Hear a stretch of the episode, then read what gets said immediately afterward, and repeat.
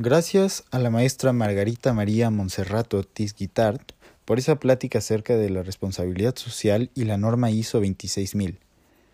Quiero pasar ahora a la sección de preguntas y respuestas, ya que algunos miembros de la audiencia tienen preguntas.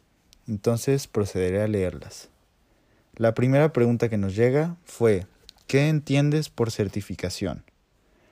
Eh, lo que entendemos por una certificación es aquella cosa que una persona, empresa u organización busca para ya estar estandarizado o encontrar un extra para destacar de los demás.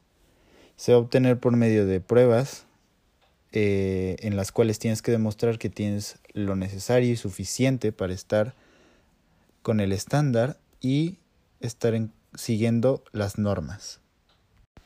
La segunda pregunta que nos llegó fue ¿cuál es la diferencia entre un certificado y un distintivo? El certificado va a seguir las normas y el distintivo va a ser eh, aquel que se le otorga a las organizaciones que comunican y demuestran que se llevan a cabo iniciativas que se encuentran orientadas hacia la responsabilidad social.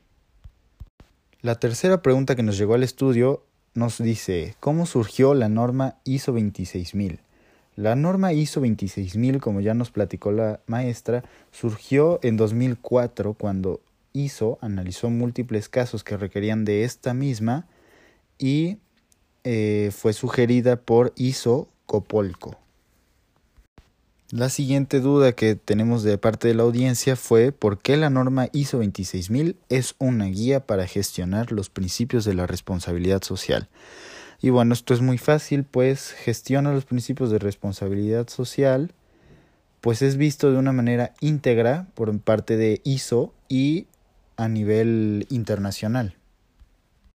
Y bueno, la última pregunta que vamos a contestar por medio de la audiencia, eh, ¿cuáles son las siete materias fundamentales de la norma ISO 26000 y en qué consiste cada una? Como vimos en la presentación de la maestra, la gobernanza, es una de las materias fundamentales y esta se refiere a involucrar a los líderes de la organización para que de esta manera sea más fácil involucrar a los demás individuos dentro de la organización. Los derechos humanos es otra materia fundamental y estos deben estar implícitos en cualquier organización. Es por eso que se incluyen como materia fundamental. Las prácticas laborales son aquellas que permiten al colaborador tener un trato digno y poder desarrollar sus habilidades por medio de estas mismas.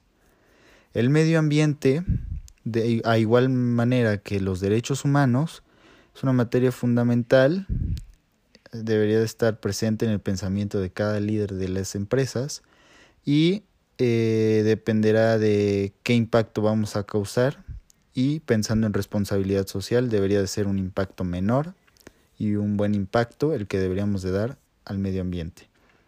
Las prácticas justas de operación, esta materia habla de la transparencia que debe de haber entre los tratos que van a haber con las demás empresas y la manera justa de, de hacer tratos.